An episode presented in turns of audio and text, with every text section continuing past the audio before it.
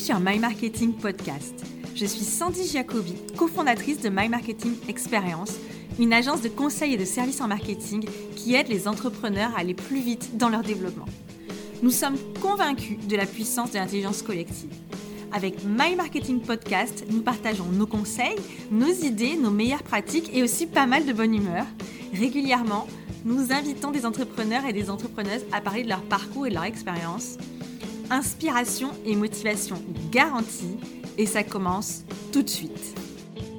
Ça nous est tous déjà arrivé si on est entrepreneur depuis plusieurs mois, plusieurs années. On a des clients, ça se passe très bien, ils sont ravis de nos services. À l'issue de la prestation ou de la, livraison, euh, il y a un haut taux de satisfaction. Tout se passe bien, les mois s'écoulent.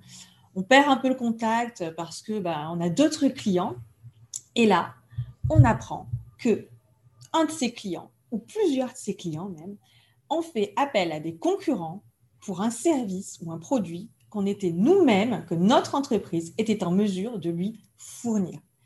Concrètement, notre client est allé voir ailleurs.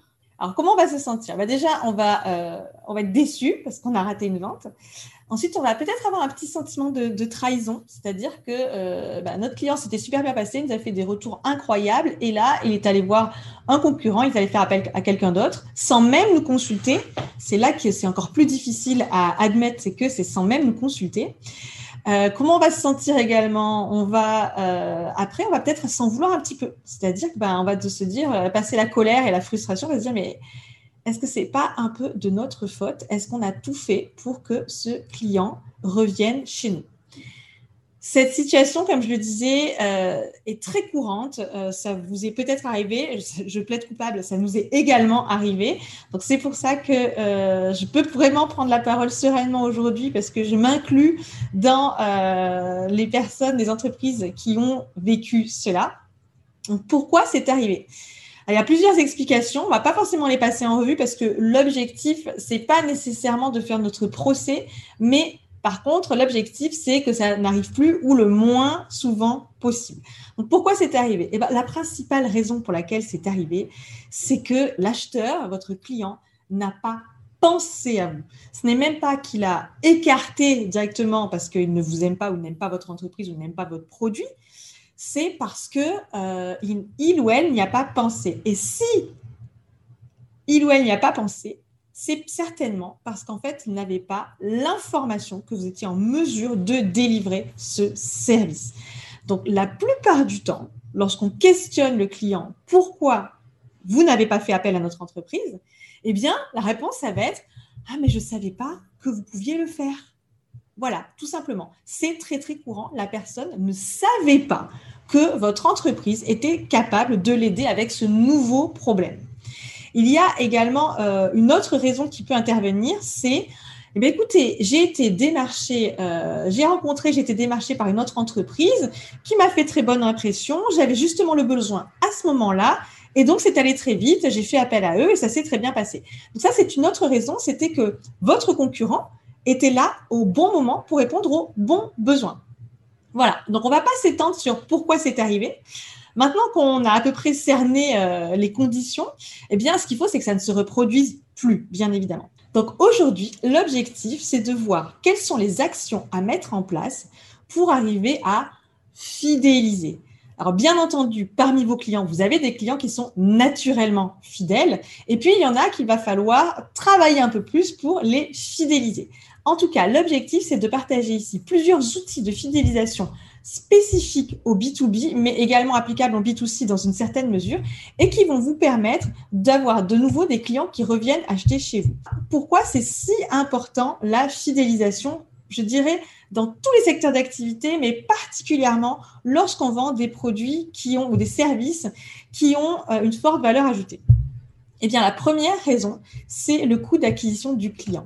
C'est que pour avoir un nouveau client, vous avez souvent passé du temps, investi également un peu d'argent, voire beaucoup d'argent dans certaines euh, industries.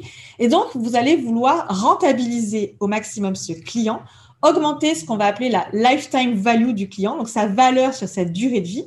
Et pour augmenter sa valeur sur sa durée de vie, il va falloir que ce client achète plusieurs fois auprès de votre entreprise. Il y a une statistique très intéressante qui est sortie il y a quelques mois et qui euh, faisait état qu'une augmentation de seulement 5% de la fidélisation dans une entreprise pouvait permettre d'augmenter jusqu'à 90% le chiffre d'affaires. Donc bien sûr, il y a une graduation entre les deux, entre 5% et 90%, euh, mais on va dire que même si vous augmentez de 5% la fidélisation et qu'au final vous obtenez ne serait-ce que 40 à 50% d'augmentation du chiffre d'affaires, vous serez déjà gagnant. Donc objectif, fidéliser. Parmi les techniques pour fidéliser, parmi les choses à mettre en place pour fidéliser, on va distinguer ce qui va relever ce que nous on appelle plutôt de la fidélisation passive et la fidélisation active. Donc en fait, on va faire une dichotomie entre les actions plutôt qui vont agir de manière plutôt passive et les actions qui vont agir de manière plutôt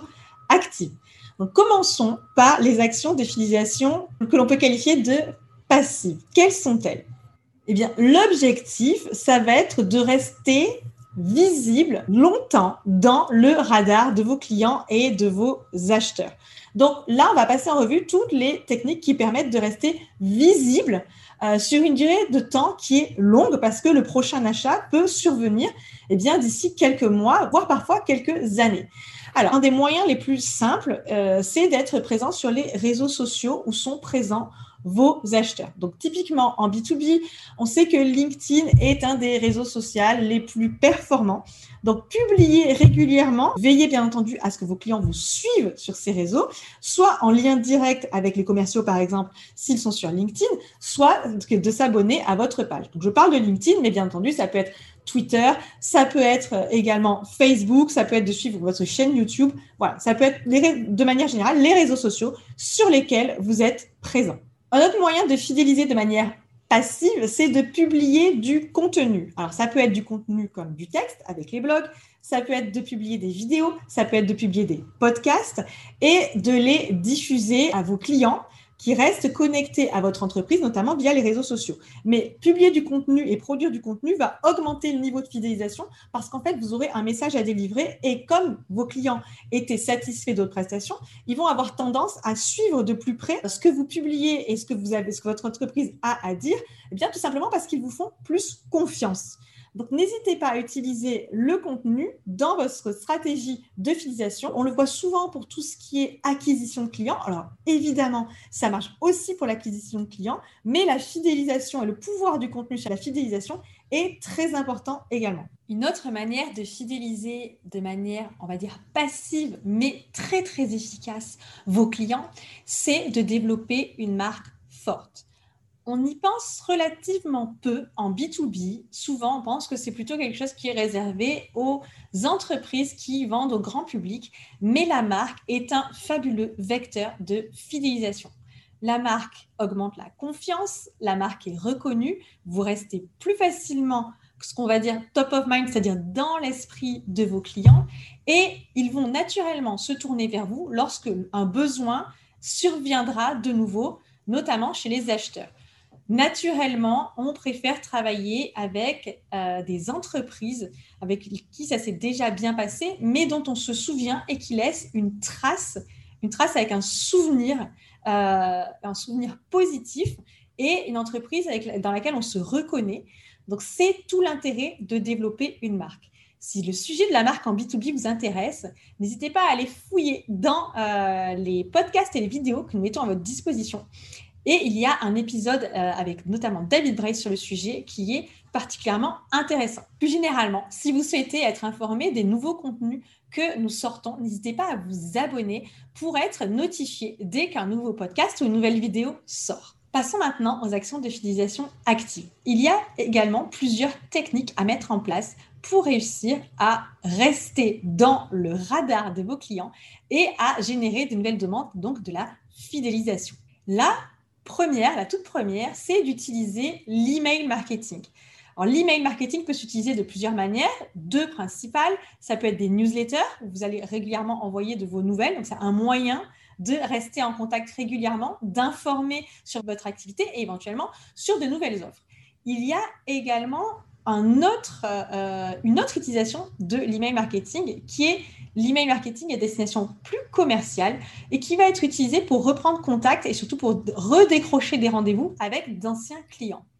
Et je voudrais faire un point là-dessus parce que c'est un retour qui nous vient très souvent. Parce qu'on mène des campagnes d'email marketing pour nos clients, on leur demande de systématiquement inclure les entreprises avec lesquelles ils ont déjà travaillé par le passé, on va dire il y a un peu plus de deux ans. Et c'est assez étonnant parce que souvent les retours sont, bah, sont très positifs. Ce sont des personnes qui gardent un bon souvenir et qui souhaitent de nouveau parler d'un projet ou, euh, ou, qui ont déjà une demande effective à faire.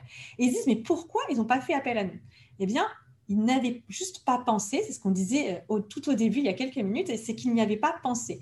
Donc l'email marketing est vraiment idéal pour rafraîchir la mémoire et pour débusquer des nouveaux projets. Donc c'est également un moyen très actif de fidéliser. Un autre moyen, une autre technique de fidélisation plus active, c'est d'utiliser ce qu'on appelle le retargeting. Donc en français, c'est le reciblage. Ce sont des campagnes de publicité, par exemple sur euh, YouTube, sur euh, LinkedIn ou sur Facebook, qui vont cibler plus particulièrement les clients avec lesquels vous avez travaillé. Vous pouvez les cibler sur LinkedIn par entreprise ou par euh, directement lié à leur profil. Et sur Facebook, ce sera plutôt par leur profil. Mais peu importe la technique, l'important, c'est de se dire qu'il est toujours possible de rester, on va dire, visible, notamment sur les réseaux sociaux, par des techniques de publicité où vous allez pousser ou du contenu ou des messages ou des nouvelles offres auprès de vos anciens clients, du moins des clients avec lesquels vous n'avez pas travaillé depuis un moment. Et ceci afin de générer des demandes, de nouvelles demandes, et donc de les fidéliser. Une autre façon de fidéliser vos clients de manière active, c'est de les intégrer dans la création de nouvelles offres.